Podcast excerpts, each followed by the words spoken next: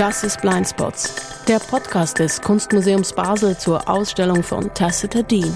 Ich bin Elinor Landmann und dieser Podcast macht Kunst hörbar, nicht als Sound, sondern als Gespräch. Jede Woche ein Gespräch, das die Ausstellung von Tacita Dean ergänzt, Kontexte liefert und Neues erschließt. Fünf Folgen lang geht es eine knappe halbe Stunde darum, wie Kunst entsteht, wie Bedeutung zustande kommt und welche Geschichten dahinter stecken. Heute Folge 3. Der Mythos sagt zu allem Ja. Mit dem österreichischen Schriftsteller Michael Köhlmeier. Ich habe ihn am Bodensee besucht. In Folge 1 hat die Künstlerin Tacita Dean davon erzählt, wie ihr Film Antigone entstand. Wie es ein Projekt, das jahrzehntelang als unrealisierbar in der Schublade feststeckte, dann doch noch ein Film wurde, den ihr euch, den Sie sich in der Ausstellung ansehen können. Dean erzählte von ihrer langen Faszination für Ödipus und Antigone. Im Film Antigone erzählt sie den Mythos aber nicht. Eine Leerstelle mehr in einem Film voller Leerstellen. Worauf verzichtet sie? Darüber will ich mehr erfahren von Michael Köhlmeier.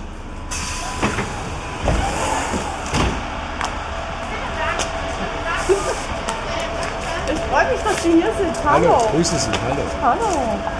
Geh mal. Ja, Der Schriftsteller ist auch ein Erzähler. Und seine Nacherzählungen der griechischen Sagen für den österreichischen und den bayerischen Rundfunk, die sind legendär. Zu finden zum Beispiel auf YouTube oder beim ORF. Angefangen hat das mit den griechischen Sagen mit seinem Vater, erzählt mir Michael Köhlmeier. mein Vater hat mir die griechische Mythologie erzählt.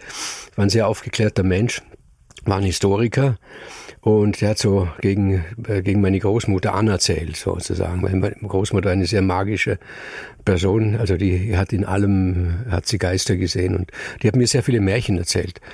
Und das fand mein Vater also äh, nicht sehr hilfreich. Und so entdeckte Michael Köhlmeier etwas, was ihn bis heute fasziniert. irgendwie bin ich damit aufgewachsen. Das hat mich dann immer interessiert. Immer wenn ich in einer Stadt war und in einem Antiquariat, habe ich immer nachgeschaut, wo ist ein Regal, wo etwas über griechische Mythologie. Das kam mir vor wie so ein nutzloses Hobby. Und dann irgendwann einmal bin ich halt gefragt worden vom ORF, ob ich da so als Pausenfüller im Sommer da was erzähle und hat sich das halt so ergeben. Deshalb habe ich nie vorgehabt. Das war immer Nebenbeschäftigung. Aber es interessiert mich bis heute. Es sind halt schöne Geschichten. Lassen Sie uns eintauchen in eine dieser Geschichten. Und zwar äh, möchte ich sprechen über den Ödipus und auch die Tochter, die Schwester Antigone. Da gibt's wie so mehrere Geschichtenbündel. Und ich glaube, es macht Sinn, diese Plots den Hörerinnen und Hörern in Erinnerung zu rufen. Jetzt gibt's zwei Möglichkeiten. Ich lese Ihnen vor, was ich für eine Kurzfassung habe. Oder Sie sagen mir, sag was für Sie das Wichtige ist. Also ich weiß nicht, ich weiß- wie lange soll ich erzählen? Wie lang soll der Erzählpart sein? Sagen wir sieben Minuten. Ja, das wird, das wird, da muss man sehr, sehr raffen. Aber die Geschichte ist die, dass es war der König Laios, der ist aus Theben vertrieben worden. Ich will jetzt diese Zusammenhänge gar nicht erzählen. Hat Exil gefunden auf dem Peloponnes beim König Pelops, hat dort aber dessen Sohn entführt und verführt. Und manche sagen eben, dort hat die Hera, die Göttin, ähm, der hat es nicht gefallen, weil er das Gastrecht missbraucht hat. Und daher rühre der Fluch auf Theben und auf diesem ganzen Geschlecht. Dann ist er zurückgekehrt nach Theben, hat, ist König geworden und hat Iokaste geheiratet. Und er wollte wissen, was aus der Stadt Theben wird und aus ihm wird. Wenn man etwas wissen wollte, ist man damals nach Delphi gefahren, hat das Orakel befragt. Und das Orakel in Delphi hat zu ihm gesagt, du wirst einen Sohn zur Welt bringen und dieser Sohn wird dich töten und seine Mutter heiraten. Und mit dieser schweren Last ist er nach Hause. Tatsächlich, Iokaste war schwanger, hat einen Sohn zur Welt gebracht und er, der Laios, hat den Sohn ihr weggenommen, hat ihm die Fersen durchstochen und die Füße zusammengebunden und einen Knecht gebeten, er soll ihn in den Wald tragen und irgendwo aussetzen. Die Füße zusammengebunden hat er deswegen, weil er sich gedacht hat, das Kind wird sterben im Wald und dass sein Geist nicht davonrennen kann. Ja. Jetzt hat dieser, dieser Diener da den, Säugling da in den Wald getragen und das kann man ja nicht, wenn man eine Zeit lang den, das hat er nicht übers Herz gebracht, ein Mythologem, wo überall vorkommt, in vielen Märchen, und hat ihn nicht ausgesetzt, sondern hat ihn einem Hirten gegeben. diesen Buben. Und dieser Hirte, der hat ihn seinem König gegeben, dem König von Korinth, Polybios, der war kinderlos und war ein gutmütiger König. Und die haben diesen, diesen Knaben aufgenommen, haben ihn erzogen wie ein eigenes Kind und haben ihn Ödipus genannt. Ödipus heißt der mit den durchstochenen Fersen. Und haben ihn großgezogen wie ein eigenes Kind, haben ihn geliebt und er hat seine Eltern geliebt. Und dann irgendwann einmal kam halt Gerüchte auf, da war ein junger Mann, da hieß es, ja, du bist ja eigentlich ein Kuckucksei und so und, und, und er wollte es genau wissen und ist wiederum nach Delphi gegangen. Und die Pythia in Telvi, die Priesterin, die sagt zu ihm, unter Entsetzen sagt sie zu ihm, du wirst deinen Vater töten und deine Mutter heiraten. Und hat ihn davon gejagt. Und er war natürlich sehr betroffen, kann man sich ja vorstellen, hat sich, weil er seine Eltern, Polybius, wo er gedacht hat, das sind seine Eltern, die hat er geliebt. Und hat sich gedacht, ja, die Delphi lügt nicht, also ich gehe nicht mehr nach Hause.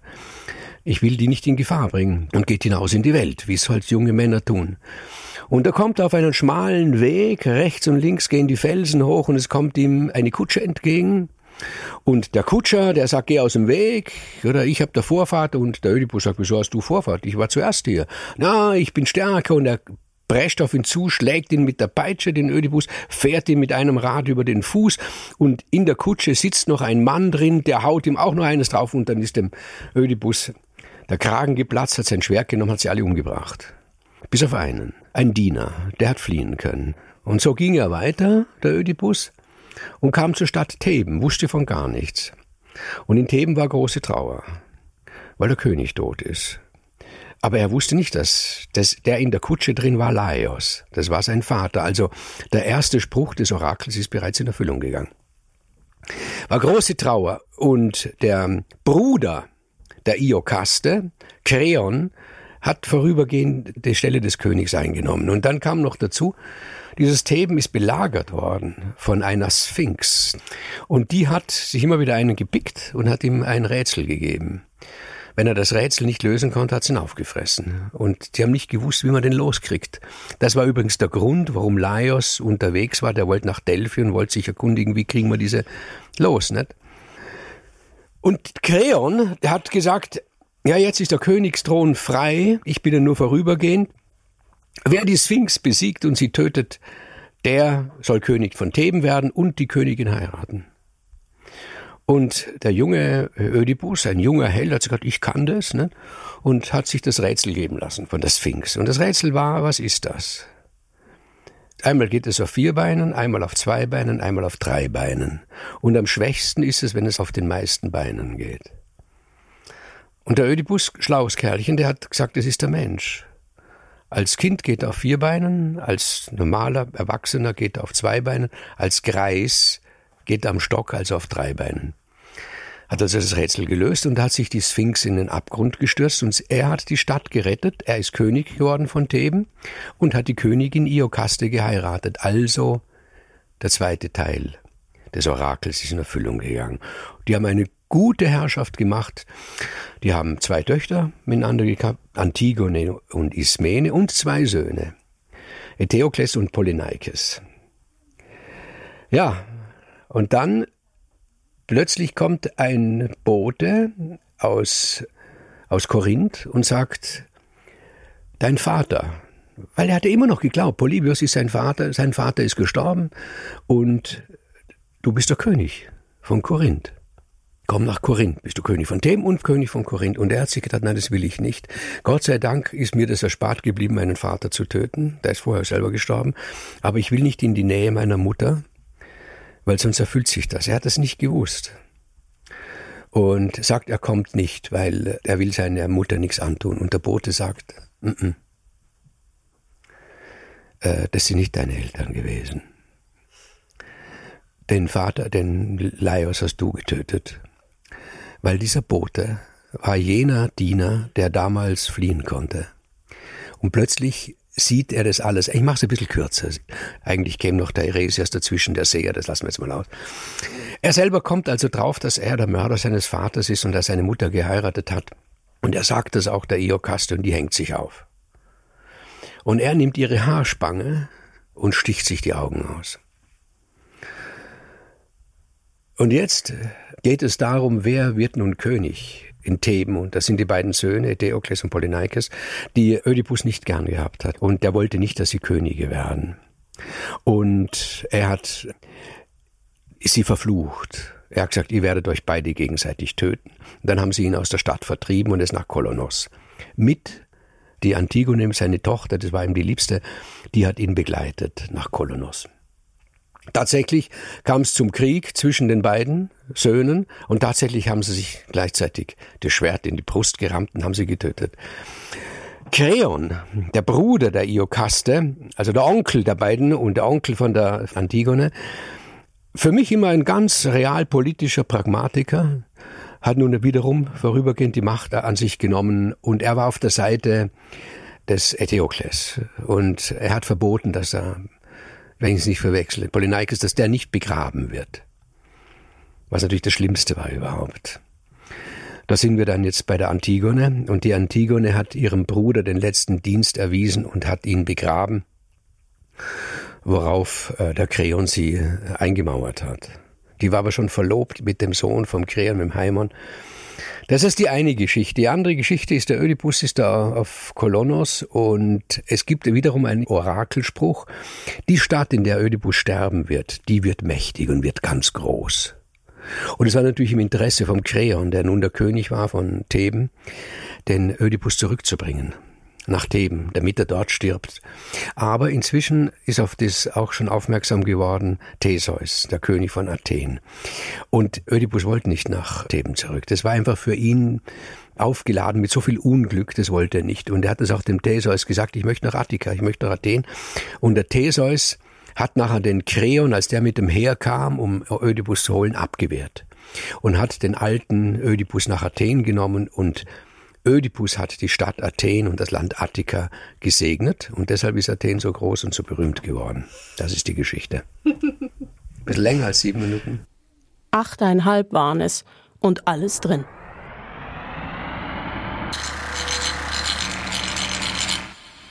Finde ich interessant, dass Sie sagen, der Kreon ist so der Realpolitiker, weil ich ihn immer gelesen habe als, das ist der Böse, der alle aufhetzt und er will an die Macht. Und er bleibt an der Macht. Ich glaube das nicht. Also, aber das ist eine reine Interpretationssache. Der Mythos sagt zu allem Ja. Sie befragen ihn und er sagt Ja.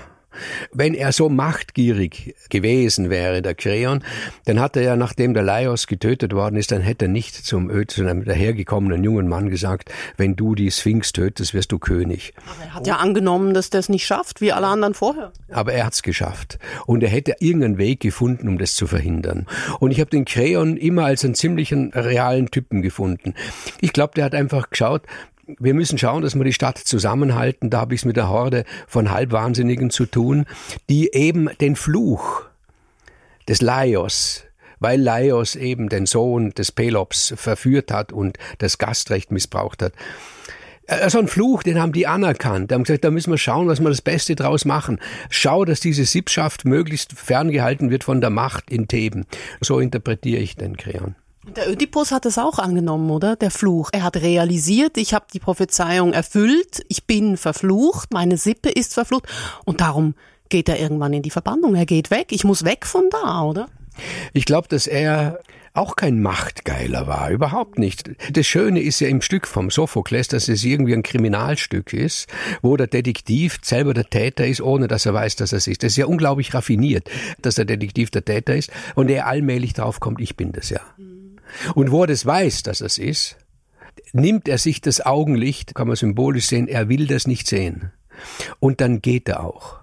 Ich bin verflucht und ich halte mich zurück, ich will kein weiteres Unglück mehr heraufbeschwören. Ja. Was für mich so ein Rätsel ist, ist eigentlich diese Nebenfigur der Ismene, weil ich meine, Antigone ist interessant, weil die Antigone, die, nachdem der Vater tot ist, fängt sie an zu handeln und sie begräbt eben Polyneikes. Und die Ismene ist irgendwie so nicht dabei bei der Verbannung und danach handelt sie dann auch nicht. Das ist so eine komische, ich weiß nicht, so ein Schatten. Ich weiß nicht, ich glaube, ist eine reine Interpretation, gibt keinen Hinweis darauf. Vielleicht ist es so, um in einer Person, die da ist, weil man sie vom tragischen Geschehen ausnimmt, sie als mögliche Alternative daneben sieht. Auch so hätte es ausgehen können. Für die Antigone geht's einfach schlecht aus. Die ist so verflochten drin in ihrem Gewissenskonflikt. Ich kann meinen Bruder nicht einfach verrotten lassen auf dem Feld, aber wenn ich ihn begrabe, begrabe heißt einfach Erde auf ihn äh, schütten, dann muss ich alle Konsequenzen ziehen und ich weiß, welche Konsequenzen das sind. Warum der Kreon dort so hart ist, ist vielleicht auch deswegen, weil er ich will, ich will es keinen Tyrannen in keiner Weise in Schutz nehmen, aber weil er gewusst hat, ich muss die Zügel unheimlich straff halten. Ich muss zeigen, was demjenigen geschieht, der nicht tut, was ich sage. Weil wenn ich es mit so einer Horde von Halbverrückten zu tun habe, dann muss ich Macht dagegen haben. Mit denen kann ich nicht diskutieren. Ich kann nicht sagen, du mal da abstimmen. Und er hatte den Vorschlag gemacht. Teilt doch die Macht einmal der, einmal der. Das geht nicht.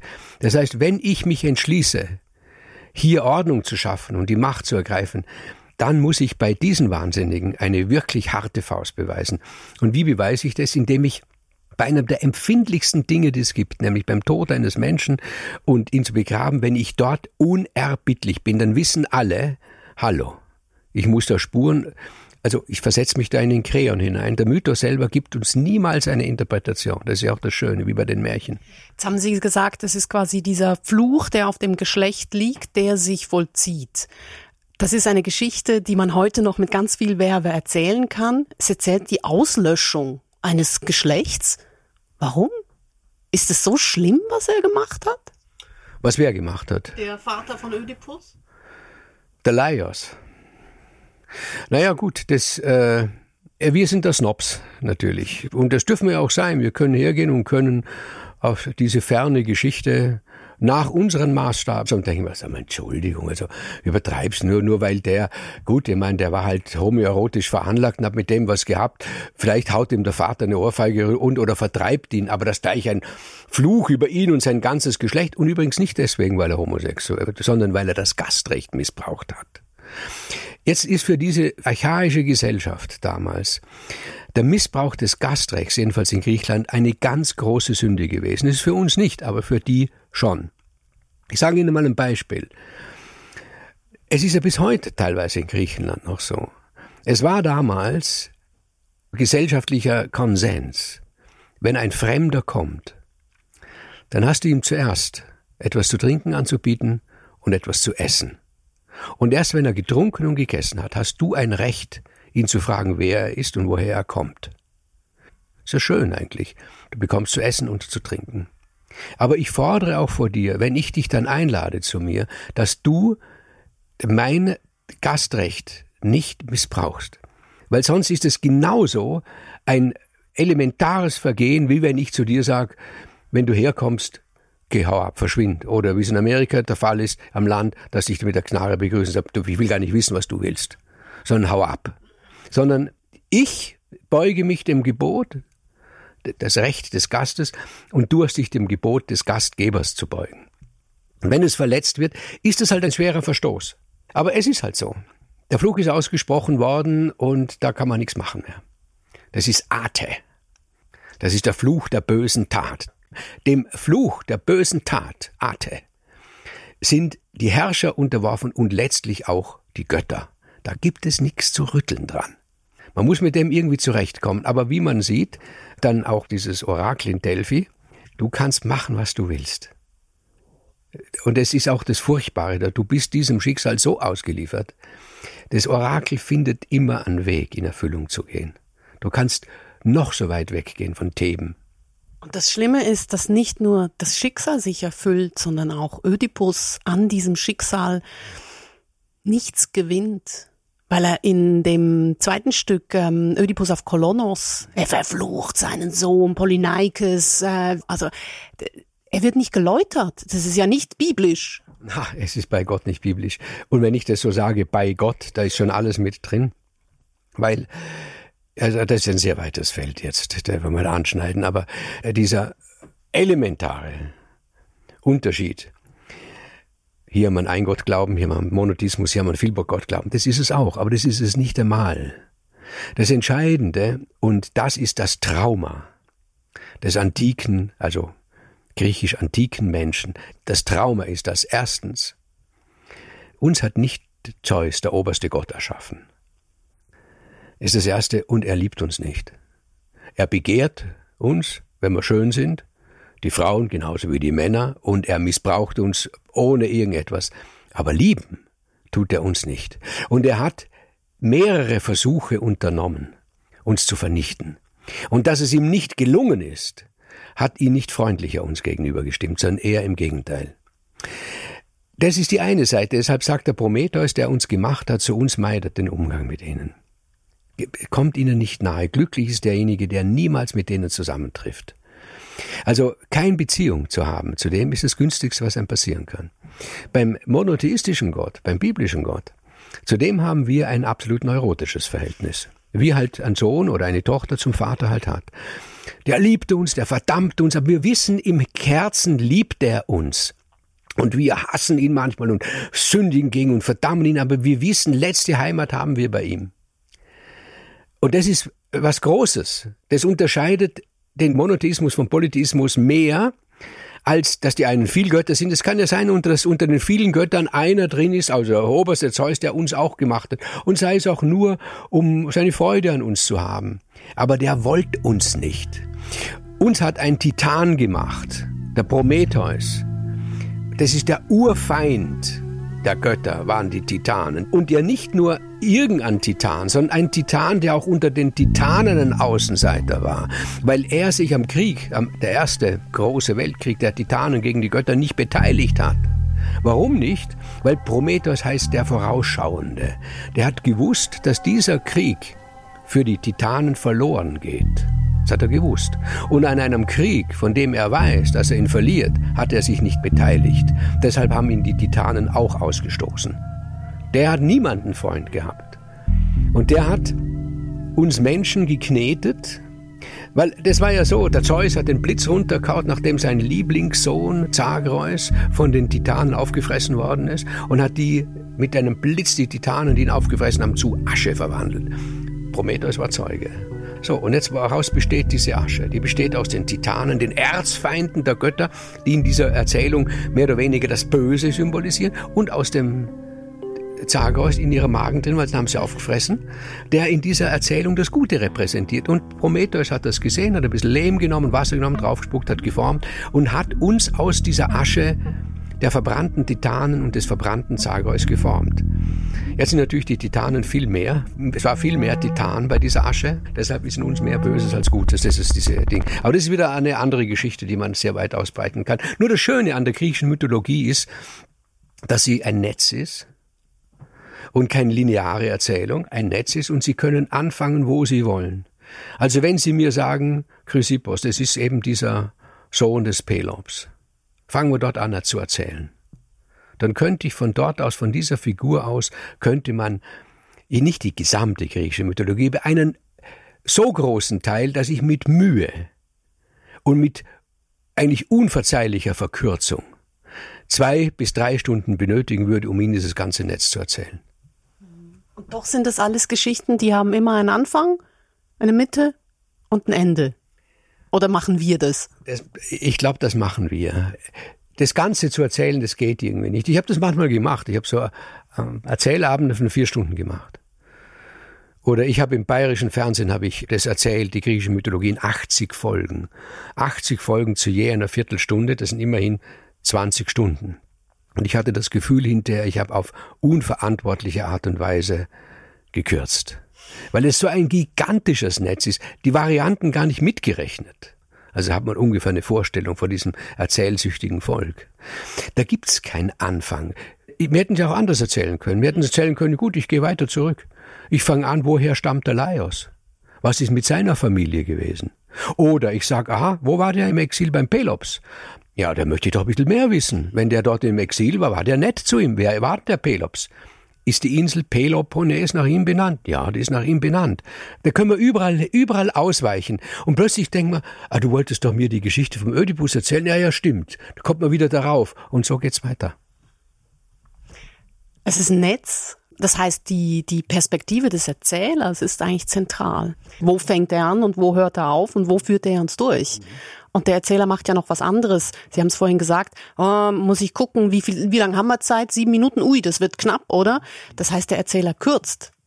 Was lässt sich gut kürzen und was nicht? Äh, ich, ich würde das Ganze unter pragmatischen Gesichtspunkten sehen. Ganz pragmatisch. Wenn Sie das dem Erzähler sagen von vornherein, dann kann er irgendwie eine Dramaturgie schaffen in seinem Kopf. Ein Stückeschreiber wie Sophokles, Aeschylus, Euripides und viele andere, denen ist natürlich die Zeit vorgegeben worden.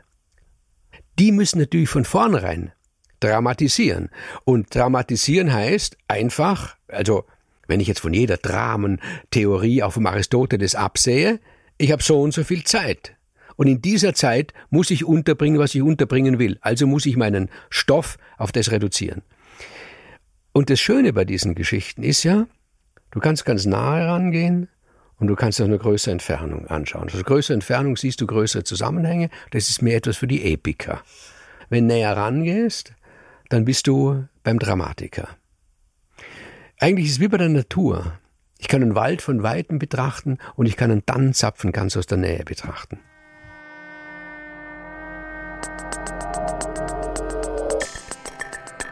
Der Schriftsteller Michael Köhlmeier. Das war die dritte Folge von Blindspots, produziert von mir, Elinor Landmann und Karl Arteln. Blindspots ist der Podcast des Kunstmuseums Basel zur Ausstellung Antigone von Tacita Dean. Zu sehen bis zum 9.1. Die nächste Folge, die kommt in einer Woche. Ihr findet sie, finden sie überall, wo es Podcasts gibt. Dann schauen wir den Tannenzapfen noch einmal genauer an. Es geht um Antigone, die Titelfigur von Tacita Deans Film. Die Genderforscherin Andrea Zimmermann von der Uni Basel erklärt den feministischen Gehalt der Figur und warum sie heute noch inspiriert. In der nächsten Folge. Bis bald!